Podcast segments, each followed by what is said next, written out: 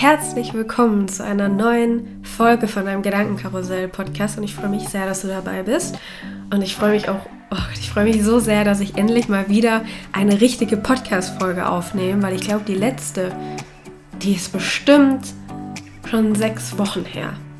Ja, genau, ja, doch, das kommt tatsächlich hin. Und es war überhaupt gar nicht geplant, jetzt irgendwie eine kleine Pause oder sowas einzulegen. Aber vielleicht, falls du mir auch auf Instagram folgst, vielleicht hast du es gemerkt, ich war schon für meine Verhältnisse echt super inaktiv. Also ich habe, ich habe kaum Stories gemacht, ich habe mich kaum blicken lassen. Das Einzige, was ich gemacht habe, ist ja fast jeden Tag weiter ein Bild zu posten. Aber eben auch hier habe ich nicht viel von mir hören lassen. Und das hat einen Grund. Und über den möchte ich vor allem nächste Folge sprechen, weil ich habe mir einfach ja, in den letzten Wochen unglaublich viel Zeit für mich genommen, mir unfassbar vielen Raum gegeben. Und was ich da in diesen letzten Wochen durchgemacht habe, was ich erlebt habe, oh, das war so wundervoll. Es war so magisch. Ich bin so. Ah, mir geht es einfach so gut. Es war so toll und ich freue mich mega, mega, mega, mega, dir darüber in der nächsten Folge zu berichten. Weil heute geht es um das Thema Influencer sein. Und da habe ich mal eine Umfrage gemacht auf Instagram, das ist jetzt auch schon wieder ein bisschen länger her. Und da kamen einige Fragen zusammen und ich habe auch noch ein paar Fragen hinzugefügt, damit das alles, ja, jedes Thema quasi gut abdeckt, um daraus so einen kleinen Real Talk zu machen. Also ich möchte heute darüber sprechen, wie ist es wirklich, Influencer zu sein. Also ich glaube, man hat halt so eine gewisse Vorstellung, wenn man nicht so wirklich in dieser Materie drin ist. Und es ist alles Gold und alles ist alles glitzert und es ist alles ganz toll und es ist ein absoluter Traumjob und ja, Influencer machen eigentlich nichts außer ihren Alltag zeigen und Produkte in die Kamera halten und eigentlich steckt da viel, viel mehr dahinter. Auch wenn es da nochmal ganz, ganz große Unterschiede gibt, aber darüber werde ich jetzt gleich im Detail eingehen und ich möchte einfach so ein bisschen ja, darüber berichten, wie das so hinter den Kulissen abgeht, welche Vorteile es tatsächlich hat, aber auch welche Schattenseiten es gibt. Dann natürlich auch, wie kommt man zur Kooperation, also wie verdient man dann überhaupt Geld mit Instagram, was verdient man damit, hm, wie, wie läuft so eine Kooperation ab, wie sieht der Alltag aus, wie mache ich meine Bilder und wie ist es so ein bisschen in der Öffentlichkeit zu stehen. Und über all diese Themen möchte ich heute sprechen. Ich habe auch wirklich sehr, sehr viele Fragen hier gesammelt. Ich versuche so kurz und knapp und konkret wie möglich darauf einzugehen. Vielleicht wird mir das bei der ein oder anderen Frage nicht so gut gelingen. Ich bin auf jeden Fall bemüht, damit wir hier das alles ja, gut durchbekommen und es auch nicht zu langwierig wird. Deswegen halte ich jetzt auch dieses Intro gar nicht zu lange. Und falls es dich interessiert, wünsche ich dir ganz, ganz viel Spaß beim Zuhören die erste Frage, und ich glaube, das ist vermutlich für alle interessant, die mir noch nicht so lange folgen und zumindest nicht von Anfang an. Und zwar, wie bin ich denn dazu gekommen? Wie hat alles mit Instagram angefangen? Wie bin ich quasi zum Influencer geworden? Auch wenn ich übrigens dieses Wort nicht mag, weil es einfach so negativ behaftet ist. Aber egal. Äh, ich habe mir die App vor acht Jahren ziemlich genau vor acht Jahren. Das war nach meinem Abi 2012 heruntergeladen. Für mich war das am Anfang einfach nur eine Fotobearbeitungs-App und eine Inspirations-App, also quasi sowas wie Pinterest. Und habe mich zu dem Zeitpunkt sehr, sehr viel mit Ernährung und Fitness auseinandergesetzt, weil ich auch eine Essstörung hatte und sehr starke Gewichtsprobleme hatte und mich das einfach total motiviert hat, irgendwelchen Fitness-Accounts zu folgen und habe dann auch angefangen, mein Essen zu posten und Rezepte und die genaue Kalorienanzahl und sowas dazu geschrieben und bin dann relativ schnell, dadurch, dass ich halt nur solchen Seiten gefolgt bin, auf ein Fitnessprogramm gestoßen. Das gibt es auch heute noch, das heißt Size Zero. Und das war damals ganz, ganz neu auf dem Markt. Und ich war dann einer der ersten, ich meine sogar unter den ersten 300 Frauen, die dieses Programm gemacht hat. Und habe dann natürlich auch angefangen, Vorher-Nachher-Bilder zu posten und meine Fortschritte und Rezepte und was ich genau esse. Also quasi wie eine Art Tagebuch. Und es gab bei diesem Programm auch gewisse Hashtags und wir waren da wie so eine Community. Also es gab halt auch nicht so wirklich viele. Und dadurch habe ich für die Verhältnisse, also von damals, relativ schnell Follower hinzubekommen und habe dann auch angefangen, weil es eben bei Instagram ja auch eine Zeichenbeschränkung gibt bei den Bildunterschriften und ich nicht alles losgeworden bin über meine Erfolge oder meine Entwicklung, wie ich wollte, habe ich dann angefangen, mir einen Blog zu erstellen und dort Wochenberichte zu schreiben. Also ich habe über jede Woche berichtet. Woche 1, Woche 2, Woche 3 bis Woche 10. Und ja, wenn man mich oder wenn man bei Google dieses Programm eingegeben hat, ist man auf meinen Blog sowie auf meinen Instagram-Account gekommen. Und deswegen habe ich damals, also wir reden jetzt übrigens hier von 2014, ich habe 2014 das Programm gemacht, sehr schnell wirklich viele Follower dazu bekommen. Ich weiß noch, dass ich nach dem Programm 15.000 Follower hatte. Und das ist für die Zeit von damals enorm viel gewesen. Und ich war tatsächlich auch damals mit Caro Dauer zum Beispiel super viel in Kontakt, die ja jetzt heute mega bekannt ist in der Instagram-Welt. Und das Ding ist einfach, in der damaligen Zeit gab es im deutschsprachigen Raum vor allem gar nicht so viele etwas größere Accounts. Und es war einfach, damals war Instagram nicht das Instagram, was es heute ist. Es war super familiär.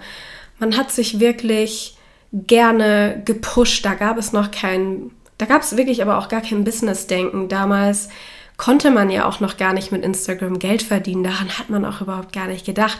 Es fing dann tatsächlich auch schon an mit ersten Produktplatzierungen, zum Beispiel Triangel. Es war meine erste Produktplatzierung, diese Bikini-Marke, und man war so stolz und das waren ja quasi schon die Anfänge als Influencer. Nur dass es damals dieses Wort einfach nicht gab und man kein Geld damit verdienen konnte. Es war, man hatte da kein Business-Denken, es war keine Marketing-Plattform, so wie es heute ist.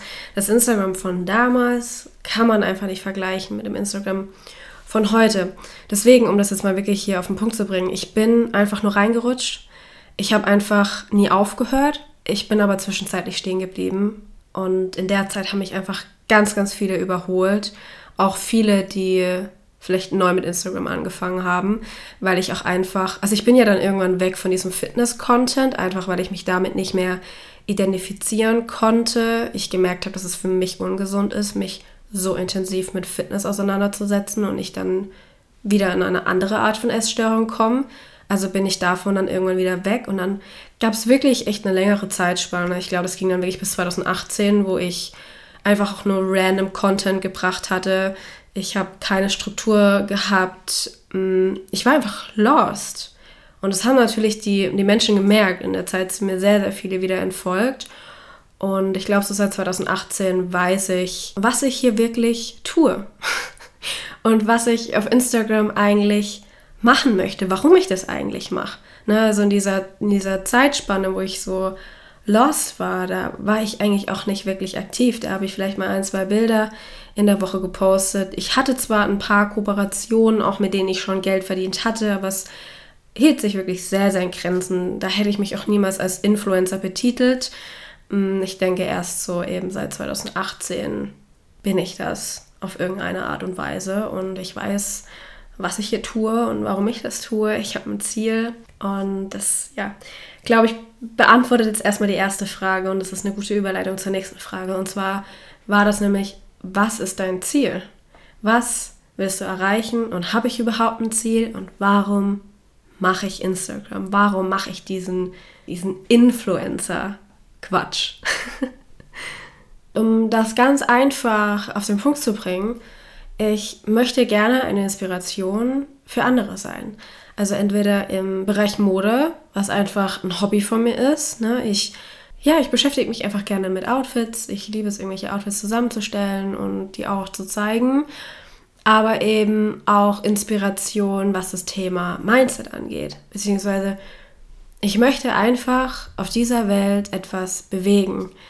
Ich möchte anderen helfen, ich möchte andere motivieren, zum Nachdenken anregen und ich will einfach ein bisschen mehr Tiefgründigkeit in das Oberflächliche reinbringen, was Instagram einfach ist. Instagram ist einfach eine oberflächliche Plattform, bei der es ganz, ganz viel um Ästhetik geht, ganz, ganz viel um aussehen. Und ja, das möchte ich eben wie zum Beispiel mit dem Podcast, mit meinen Texten. Ähm, ich will irgendwann, irgendwann wird es auch wirklich ein Buch geben und ich möchte einfach andere auf meinen Weg mitnehmen. Auf meinen Weg zur Selbstliebe, zeigen, dass wir alle gleich sind, egal wie viele Follower man hat. Wir haben alle Probleme und irgendwo im Kern haben wir auch die gleichen Probleme. Und ja, deswegen habe ich es einfach so ein bisschen eben zu meiner Mission gemacht, da mehr Tiefgründigkeit reinzubringen und die Persönlichkeitsentwicklung den Menschen näher zu bringen. Und da ist einfach Instagram, weil ich da einfach natürlich die größte Reichweite habe, mir eben durch Zufall, es war ja nie geplant, was aufgebaut habe. Da ist Instagram einfach eine gute Plattform für mich. Oder eben der Podcast, ne? aber der ist natürlich erst am Anfang, da wirklich etwas Wertvolles nach außen zu bringen.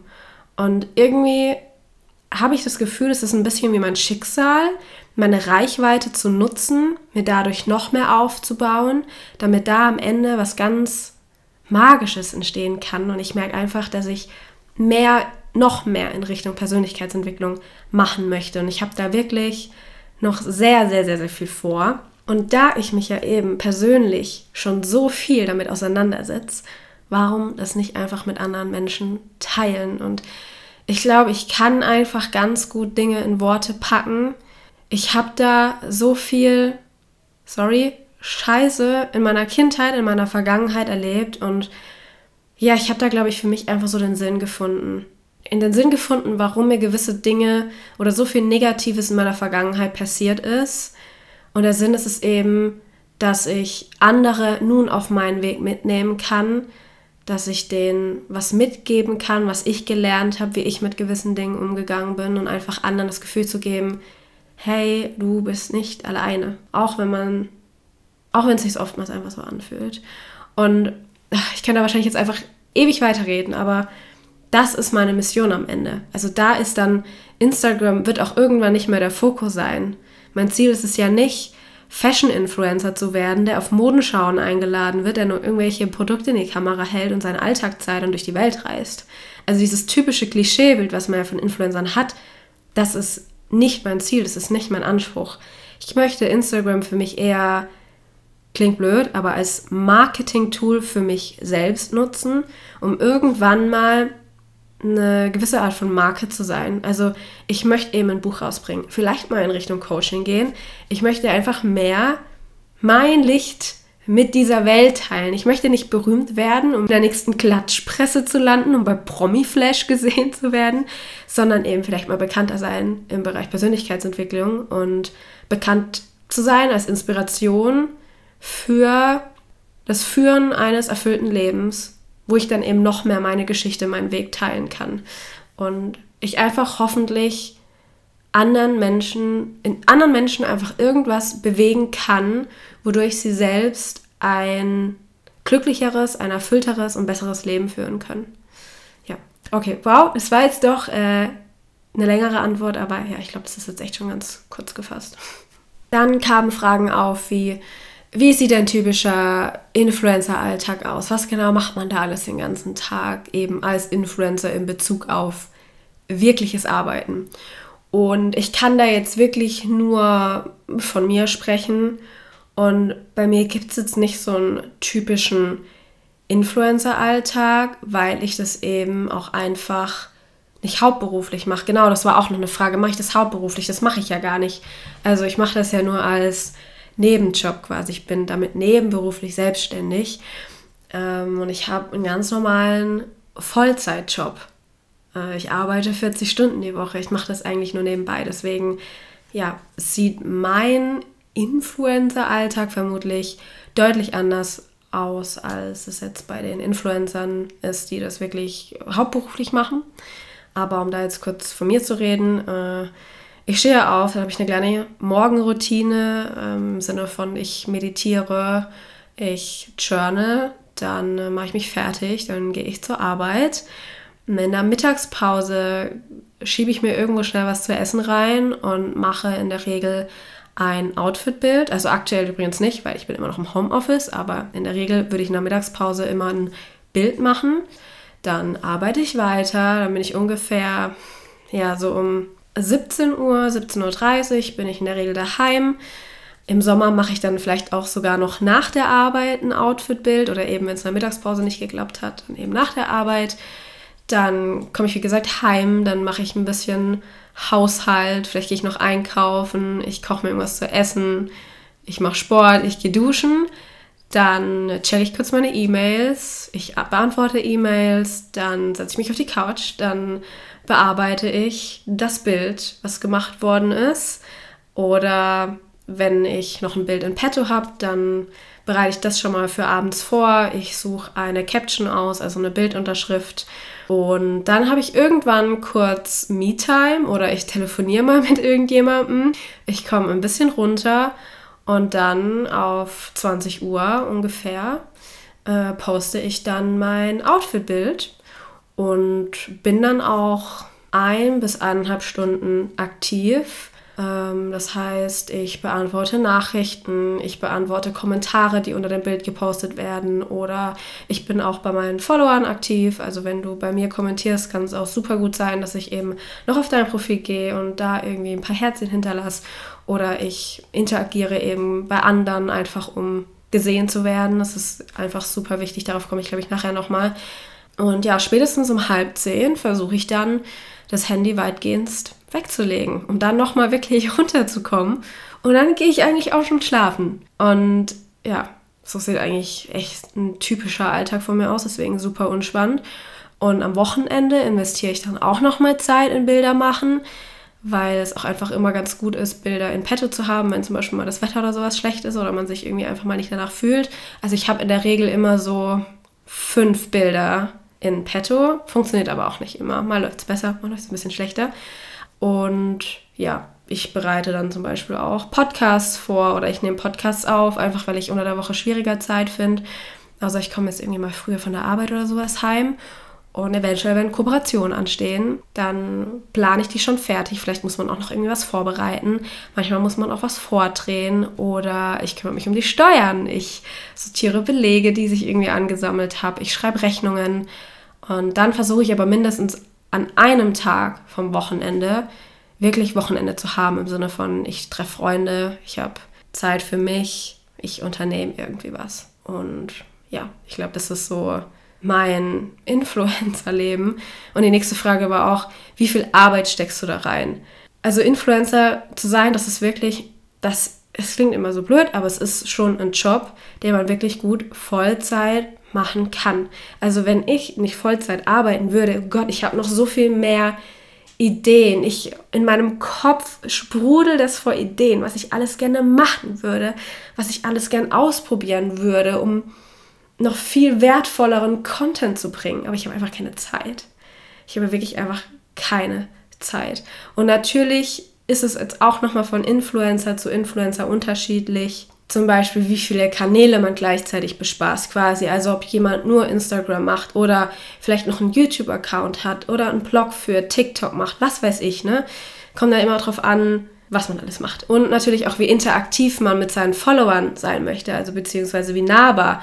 Also ich mache zum Beispiel einfach weniger Stories, was andere wiederum viel, viel mehr machen, was einfach auch Zeit kostet. Und natürlich, ich würde auch mal sagen, je tiefgründiger Vielleicht auch desto aufwendiger ist es meistens, desto mehr Zeit nimmt es einfach in Anspruch. Also gerade zum Beispiel meine Bildunterschriften.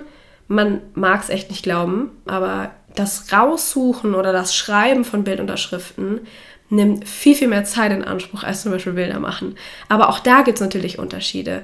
Und es gibt auch Unterschiede bei Bearbeitungen. Ne? Also manche die investieren super viel Zeit in Photoshop. Die einen sind super kreativ und machen mega aufwendige Bilder und die anderen investieren da nicht so viel Zeit rein. Was ja aber trotzdem auch cool sein kann. Ne? Also es gibt einfach so krass viele Unterschiede und dieser Job als Influencer kann man einfach wirklich Vollzeit machen. Ähm, ich würde auch zum Beispiel sagen, je mehr Follower man hat, desto mehr E-Mail-Aufwand hat man und so weiter und so fort. Aber um auf mich zurückzukommen, super schwer zu beantworten, wie viel Arbeit oder wie viel Zeit ich da wirklich rein investiere. Aber ich würde schon sagen, also ich investiere einfach sechs Tage die Woche in diesen Nebenjob. Ich nenne es jetzt einfach mal so, auch wenn das natürlich teilweise Hobby oder Leidenschaft ist. Aber es sind bestimmt, um da jetzt mal eine Zahl rauszuhauen, 30 Stunden die Woche, die on top zu meinem Vollzeitjob hinzukommen. Die nächste Frage war, hast du ein Management und braucht man eins?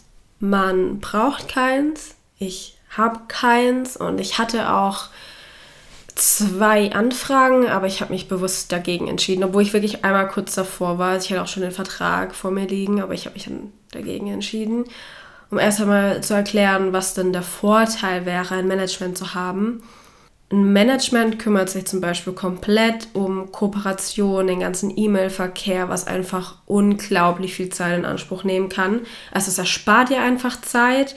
Du musst dich weniger mit den Unternehmen, sage ich jetzt mal, rumschlagen oder diskutieren.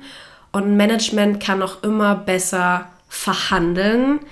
Äh, einfach zum Beispiel allein schon aus dem Grund, die sagen dann einfach, hey, wir haben hier fünf Influencer, die haben hier zusammen eine Million Follower, mm, sind genau die Zielgruppe, die ihr wollt. Die einen haben halt vielleicht ein bisschen mehr Follower, die anderen weniger, aber die können dann halt so einen Pauschalpreis raushandeln oder generell glaube ich einfach, dass ein Management viel professioneller wirkt und die einfach in einer besseren Verhandlungsposition sind. Mm, du kriegst natürlich auch dadurch mehr Kooperation, einfach weil die teilweise ja schon die ganzen Firmen kennen, mehr Kontakte haben, ein größeres Netzwerk in der Regel. Und teilweise kriegst du eben auch bessere Kooperationen. Mm, und durch dieses ganze Connecten, also es ist halt oft so, dass dann diese Agenturen mit ihren Influencern irgendwelche Events veranstalten oder euch gegenseitig vorstellen. Ne? Also das sind dann teilweise wirklich auch größere Influencer dabei, die dich halt irgendwie pushen können oder dann ist man mal zusammen auf ein Event und verlinkt sich und ja, ich bin mir ziemlich sicher, ich habe das jetzt auch schon bei einigen beobachtet, wenn man in ein Management kommt, steigert sich auch in der Regel deine Reichweite und deine Followerzahl steigt tendenziell schneller. Man kann sich verallgemeinern, aber es pusht dich auf jeden Fall mehr. Der Grund, weshalb ich mich persönlich dagegen entschieden habe, also vielleicht was man aber noch dazu sagen kann, ab einer gewissen Reichweite oder einer gewissen Followeranzahl macht es schon Sinn, sich Unterstützung zu holen, weil man es, glaube ich, auch einfach zeitlich nicht mehr schafft. Ob das natürlich dann ein Management ist oder ein Familienangehöriger, der einen unterstützt oder sich einen Mitarbeiter zulegt, das ist dann halt nochmal Entscheidungssache. Aber ich persönlich habe mich gegen ein Management entschieden, weil ich einfach kein gutes Bauchgefühl habe. Also laut zum Beispiel den Vertrag, den ich vorliegen hatte, und ich glaube, es ist ein relativ typischer Vertrag für ein Management, ist, dass ich zum Beispiel zwei Jahre lang dran gebunden wäre und wenn ich zum Beispiel in diesen zwei Jahren angefangen hätte, ein Buch zu schreiben, womit dieses Management überhaupt gar nichts zu tun hat, weil das einfach mein Projekt ist, dann war ich zum Beispiel verpflichtet, egal wie viel Erfolg, wie viel Geld ich mit diesem Buch verdiene, dass sie zum Beispiel 20% Anspruch darauf haben. Also egal, was ich in diesen zwei Jahren mache, womit ich mit meinem Nebenjob Geld verdiene, bekommen sie 20%. Und das wäre bei gängigen Kooperationen vermutlich gar nicht so viel, weil ich einfach glaube, dass durch ein Management man besser verhandeln kann, man äh, für eine Kooperation tendenziell mehr bekommen würde, als wenn ich jetzt zum Beispiel verhandle, einfach auch allein, weil es professioneller wirkt, weil die eben einen anderen Spielraum auch haben zum Verhandeln, wird es wahrscheinlich bei der Kooperation am Ende aufs Gleiche rauskommen, wie wenn ich das jetzt ohne Management mache. Und der Hauptgrund ist aber, warum ich kein gutes Bauchgefühl habe, ist, ich möchte mir vor allem auch nirgendwo reinreden lassen. Ich möchte bei meinem Account das tun und lassen können, wie ich es will. Und ein Management ist ja immer sehr krass darauf ausgelegt, dass dein Account wächst, dass du mehr Reichweite hast, dass du mehr Follower bekommst. Und klar wäre das eine Lüge, wenn ich sagen würde, es wäre nicht schön, wenn das passieren würde. Mm, aber das ist halt nicht mein Hauptziel. Also mein Hauptziel ist es ja nicht, eine Million Follower oder sowas zu bekommen, sondern mein Hauptziel ist es ja eher, einfach generell Menschen zu erreichen, Menschen zu helfen. Und wenn es nur eine Person ist, bin ich eigentlich schon happy. Dementsprechend wäre das ein großer Konflikt, weil ich mir ständig, das würde sich ständig das Management einmischen, wie ich was optimieren könnte, wie ich mehr Erfolg haben könnte, wie ich mehr Geld verdienen könnte. Und das würde, glaube ich, einfach an einem Punkt nicht im Einklang mit meinen Werten sein. Und es würde mich extrem unter Druck setzen. Und ich hätte auch das Gefühl, ich wäre gar nicht mehr mein eigener Boss. Dass alles gar nicht mehr so wirklich mir gehört und ich jetzt wieder jemanden über mich habe. Und ich genieße es tatsächlich in dem Fall, komplett mein eigener Boss zu sein. Selbstständig komplett Entscheidungen zu treffen. Und da möchte ich nicht jemanden im Nacken sitzen haben. Und was auch ein super wichtiger Punkt ist, gerade in Bezug auf Geld, in Erfolgsgeilheit nenne ich es mal, vertraue ich fremden Menschen nicht. Und ich will vor allem auch wissen, was abgeht. Ich will wissen, welche Anfragen reinkommen. Und ich mag vor allem auch den persönlichen Kontakt zu Unternehmen, weil ich glaube auch am Ende fürs Networking das sehr, sehr wichtig ist. Also wenn man direkte Ansprechpartner kennt, dieses Vitamin B, was, wenn ich nur über ein Management kommuniziere, verloren geht, weil ich die Kontakte, den Austausch nicht habe. Deswegen war für mich dann ganz klar, ich möchte auf jeden Fall kein Management, was angeblich nur das Beste für mich möchte. Hm, habe ich einfach kein gutes Bauchgefühl, aber muss einfach jeder für sich selber entscheiden.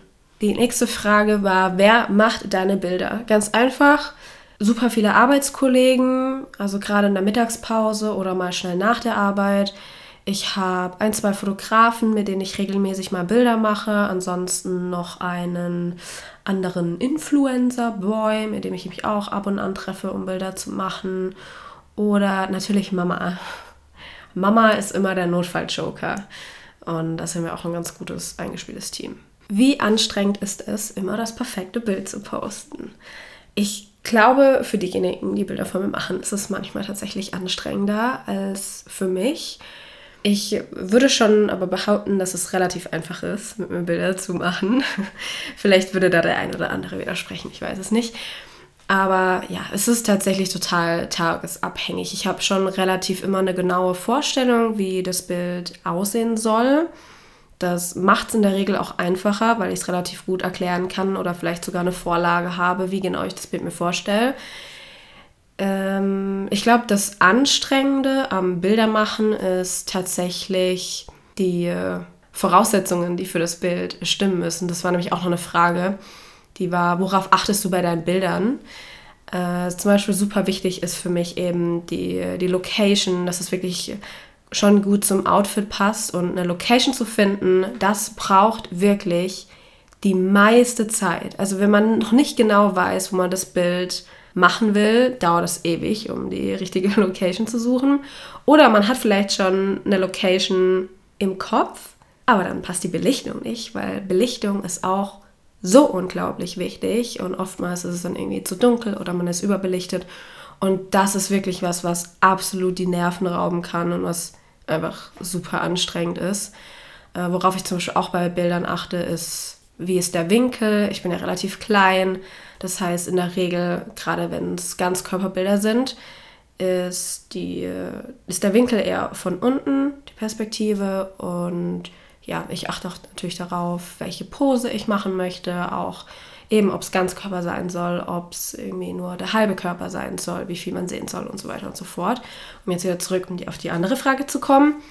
Äh, das ist tatsächlich so das Anstrengende, eben auch zum Beispiel das Wetter, wenn das Wetter nicht wirklich passt, wenn es super stark bewölkt ist oder so grau ist, dann ist es auch auf den Bildern eher so krisselig und es ist einfach super ätzend. Also wenn einfach die Umgebung und die Voraussetzungen irgendwie nicht stimmen, wenn die gegeben sind, geht das Bild tatsächlich recht schnell. Und was auch anstrengend sein kann, ist, wenn man weiß, also man hat ja irgendwo schon diesen inneren Druck oder diesen Anspruch, also bei mir zum Beispiel, ich möchte auf jeden Fall sechs Bilder die Woche posten. Und wenn man vielleicht keine Bilder mehr in petto hat und dann hat man im Hinterkopf so, shit, ich brauche unbedingt noch ein Bild, dann muss man erstmal die Leute nerven und erstmal jemanden finden, der Zeit hat. Und dann ist man vielleicht auch mal an dem Tag nicht so wirklich in der Stimmung, man ist nicht gut drauf, vielleicht ist auch irgendwie was Doofes passiert und du musst dann halt, also müssen in Anführungszeichen, funktionieren und vor der Kamera quasi eine Maske auflegen. Weil es gibt zum Beispiel manche Outfits, da wird es einfach besser passen, wenn ich super stark grinse und lache, aber du bist halt einfach nicht in der Mut zu lachen. Dir ist einfach überhaupt gar nicht danach und dann ist es für dich persönlich einfach anstrengender, diese Maske aufzuziehen und da quasi zu Schauspielern. Ja, ich würde sagen, das ist so ein bisschen das Anstrengende am Bilder machen und auch dieses perfekte Bild, weil ja die Frage war, wie anstrengend ist es immer, das perfekte Bild zu posten. Das ist halt auch so ein Punkt. Je mehr Bilder du von dir machst, ich meine, ich mache das jetzt auch schon echt einige Jahre, desto höher werden halt auch deine Ansprüche. Also mich stören zum Beispiel wirklich die kleinsten Details auf meinem Bild. Und es passiert schon ab und an, dass ich Bilder poste, mit denen ich eigentlich nicht hundertprozentig zufrieden bin. Aber ich versuche schon immer relativ im, im Reinen damit zu sein. Und dieser Perfektionismus ist so ein bisschen anstrengend, aber das ist halt, ja, das eigene Problem, würde ich sagen.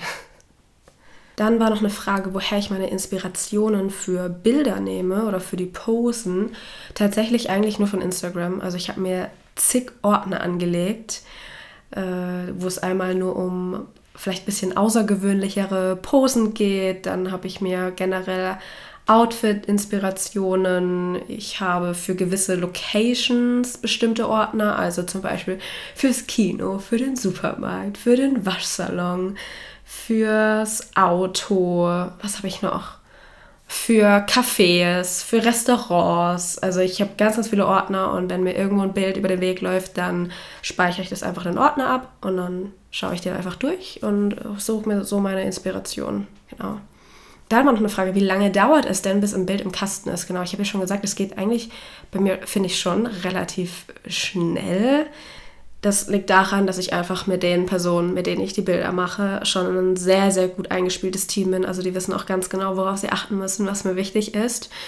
Wie gesagt, das längste ist wirklich, oder das, was am längsten dauert, ist die Location-Suche und dass die Belichtung passt.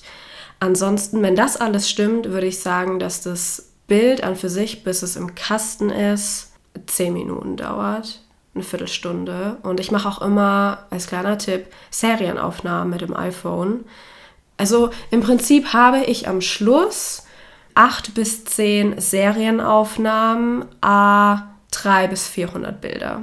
So, jeder, der jetzt gut in Mathe ist, kann sich das ja jetzt hochrechnen. Also es sind super viele.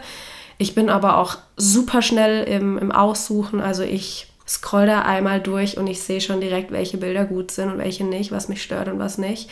Und dann habe ich vielleicht am Schluss, lass es 10, lass es 15 Bilder sein und daraus suche ich mir dann einfach meine Favoriten raus und die bearbeite ich dann. Genau. Dann war auch eine Frage, die passt dazu. Verwendest du Apps zur Fotobearbeitung? Wie bearbeitest du deine Bilder? Braucht man eine gute Kamera? Also um auf die letzte Frage erstmal einzugehen.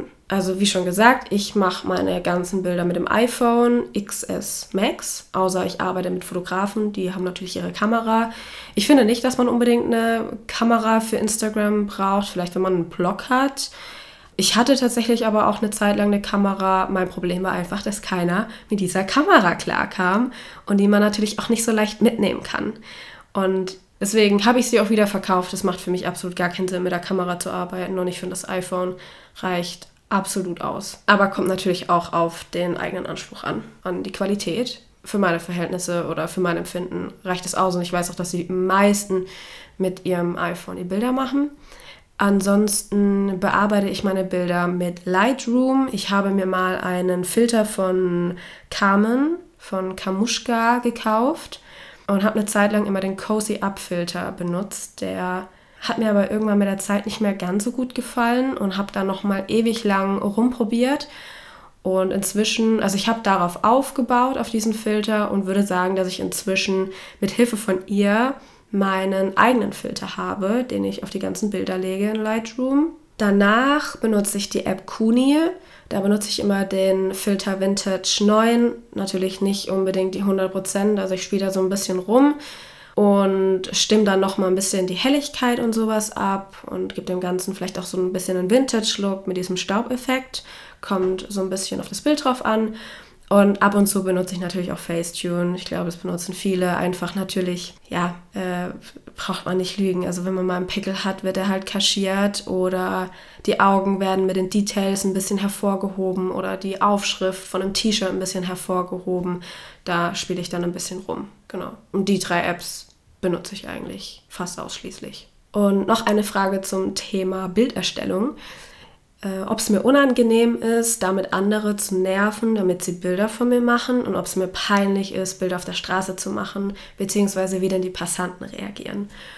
Und ja, mir ist es tatsächlich unangenehm, andere damit zu nerven, Bilder von mir zu machen. Also auch wenn ich weiß, dass die meisten das wirklich gerne machen, aber ich fühle mich irgendwie immer so ein schlecht. Ich gehe dann immer so, oh Gott, können wir bitte noch ein Bild machen?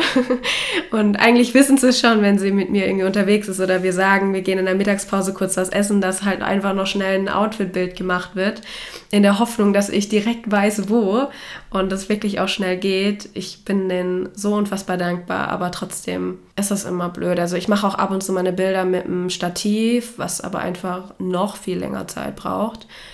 Wenn ich könnte, würde ich am liebsten die Bilder von mir selber machen, aber das geht leider bei der Art von Bildern, die ich in der Regel hauptsächlich mache, einfach nicht. Und deswegen bin ich dann einfach unendlich dankbar, dass sie das von mir machen. Mm, peinlich ist es mir nicht mehr, auf der Straße Bilder zu machen, auch wenn Leute oder die Passanten ab und zu ein bisschen blöd schauen, aber im Endeffekt ist mir das total egal. Also ich ziehe da wirklich meine Show durch. Außer in Restaurants tatsächlich. Da ist es mir wirklich unangenehm, wenn, wenn ein Restaurant voll ist und das Essen kommt und ich dann erstmal anfange, mit diesem Essen zu posieren. Das finde ich super weird. Mm, ist für mich immer ein unangenehmes Gefühl. Also da gibt es dann auch keine zehn Serienaufnahmen. Da gibt es dann vielleicht auch nur drei und dann muss da auch das Bild dabei sein. Und wenn nicht, habe ich halt Pech gehabt. Dann esse ich. Will nämlich auch nicht, dass das Essen kalt wird. Aber ja, es gibt schon so ein paar Situationen, wo es mir unangenehm ist, aber in der Regel ist es mir tatsächlich egal und ich schaue dann einfach ab und zu. Also in Karlsruhe ist es halt vielleicht auch noch nicht so angekommen. Ich denke, oder ich könnte mir vorstellen, dass es nochmal in Berlin, Köln, den ganzen Großstädten anders ist. Da sind das vielleicht die Einwohner auch schon gewohnt, aber in Karlsruhe noch nicht so. Mal schauen, vielleicht ändert sich das noch, aber ist mir tatsächlich relativ egal. Stehe ich absolut drüber. Kommen wir jetzt vielleicht zum, für einige zum spannendsten Punkt, zum Thema Kooperation und Geld verdienen. Da war eine Frage, wie kann man überhaupt Geld mit Instagram verdienen? Also, ich glaube, es gibt tatsächlich einen Mythos, dass Instagram einen bezahlt, so wie YouTube irgendwie für Klicks oder sowas. Pro Bild kriegt man Geld. Ist leider nicht so. Schön wäre es, aber das passiert natürlich nicht. Man verdient eigentlich hauptsächlich durch Produktplatzierungen Geld. Also Unternehmen schickt Produkte zu und man setzt die in Szene. Man zeigt es auf dem Bild oder in der Story. Man verlinkt das Unternehmen. Äh, man kann auch durch Affiliate-Links Geld verdienen. Das heißt, wenn ich zum Beispiel euch ein T-Shirt in der Story zeige und den Link setze und das ist dann ein Affiliate-Link, dass ich irgendein Partnerprogramm habe und dann pro Klick Geld verdiene oder in der Regel eher, wenn, wenn man auf den Link klickt und sich dann zum Beispiel im Shop umschaut und dann was im Warenkorb landet und man das kauft, kriege ich einen gewissen Prozentsatz von diesem Warenkorb. Also zum Beispiel, das ist ja nicht viel, 7%, 10% oder sowas. Darüber kann man Geld verdienen oder ja, es gibt ja einige, die auch Kollektionen haben, kriegen die auch einen Prozentsatz von, von der gekauften Kollektion, von der gekauften Ware. Mm, ja, ich glaube, das ist jetzt wirklich mal so das Gängigste. Es gibt immer noch so ein paar Ausnahmen, wie man Geld verdienen kann. Dann, wie kommt man zu Kampagnen, zu Kooperationen und wie werden die Firmen auf einen aufmerksam? Also in der Regel über die Business-E-Mail-Adresse, die im Profil steht, die man hinterlegen kann. Und das Unternehmen schreibt dich dann direkt an oder das Unternehmen hat eine Agentur beauftragt, die nach möglichen Influencern suchen sollen. Das heißt, eine Agentur schreibt dich an, kommt dann in der Regel auch über die Business-E-Mail-Adresse auf dich oder Agenturen sprechen zum Beispiel auch untereinander oder du bist eben in einem Management und da bestehen schon irgendwie Kontakte. Du wirst von der Agentur oder von anderen Influencern empfohlen oder sie finden dich über andere Influencer. Deswegen bringt es auch tatsächlich was bei größeren Accounts unterwegs zu sein, da vielleicht zu kommentieren, weil Unternehmen oder auch Agenturen haben ja in der Regel Social Media Manager und deren Job ist es, auf Instagram nach neuen Gesichtern zu suchen und könnten dann so auf dich stoßen. Genau. Aber in der Regel ist immer der, der gängigste Weg über die E-Mail-Adresse, über Empfehlung oder über Agenturen, in denen man vielleicht auch schon drin ist. Mm, dann, wie laufen Kooperationen genau ab? Also, Kurzversion, ich sehe schon, der Podcast geht schon richtig lange. Also entweder ein Unternehmen schreibt dich direkt an oder eben es geht über eine Agentur, über dein Management. Dann schreiben sie dich an oder beziehungsweise wird im Detail erklärt, was es für ein Unternehmen ist, wofür das Unternehmen steht, warum das Unternehmen dich sucht, was genau erwünscht ist, um, also einfach um was es genau geht. Und wenn eine Zusammenarbeit generell von beiden Seiten vorstellbar ist, dann schickt man seine Business-Statistiken zu. Also in der Regel hat jeder Influencer diesen Business-Account freigeschalten, wo es nochmal ganz, ganz spezielle Einsichten gibt. Also man sieht, ja, die Zielgruppe wird genauer definiert, wie, viele, wie viel Prozent ist männlich, wie viel weiblich, welche Länder sind am meisten vertreten. Deswegen übrigens bringt es auch absolut gar nichts, Follower zu kaufen, weil wenn man dann 30 Prozent aus keine Ahnung, Brasilien, Indien hat, dann ist das schon sehr auffällig. Ähm, genau, man hat die genaue Reichweite. Also man schickt denen die kompletten Statistiken zu, die ganzen Klicks und dann wird nochmal genauer im Detail geklärt, wie sich beide eine Zusammenarbeit vorstellen, was dem jeweiligen wichtig ist für eine gute Zusammenarbeit, also worauf der Influencer Wert legt und worauf das Unternehmen Wert legt. Und wenn man sich da einig ist, dann schickt der Influencer ein Angebot oder einen Paketpreis, zum Beispiel ein Feed-Posting plus eine Story mit mindestens fünf bis zehn Sequenzen. Und danach geht es in die Verhandlung. Dann findet man sich auf einen Preis, der für beide passt. Und danach kriegt man dann ein Briefing vom Unternehmen plus eventuell sogar auch einen Vertrag, wo dann einfach nochmal alles schriftlich geklärt wird. Und in dem Briefing steht zum Beispiel drin, ob gewisse Hashtags erwünscht sind, was vielleicht in der Story unbedingt für Facts erwähnt werden sollen, mm, wie das Produkt in, in Szene gesetzt werden soll. Also all solche Dinge werden da einfach nochmal festgehalten. Dann, wenn es um Produkte geht, werden die Produkte zugeschickt, also man gibt seine Adresse, dann wird nochmal die Deadline festgelegt, also an welchem Tag soll genau das Posting online kommen, gegebenenfalls vielleicht auch sogar bis wie viel Uhr. Also es gab einige, die dann gesagt haben, wenn zum Beispiel auch ein Rabattcode im Spiel war, bitte poste das Bild bis spätestens 20 Uhr oder die Story. Und ja, dann erstellt der Influencer quasi den Content dazu. Tatsächlich ist es auch gar nicht unüblich, dass man vorher nochmal das Bild und sogar auch die Story man nochmal zuschicken muss, weil die vorher freigegeben werden muss, was ich super schade finde, weil ich denke mir mal so, ey, ihr habt mich ausgesucht, dann habt doch bitte das Vertrauen in mich, dass ich das schon richtig mache. Also anscheinend gefällt euch ja mein Content, dann werde ich euer Produkt schon gekonnt, authentisch rüberbringen.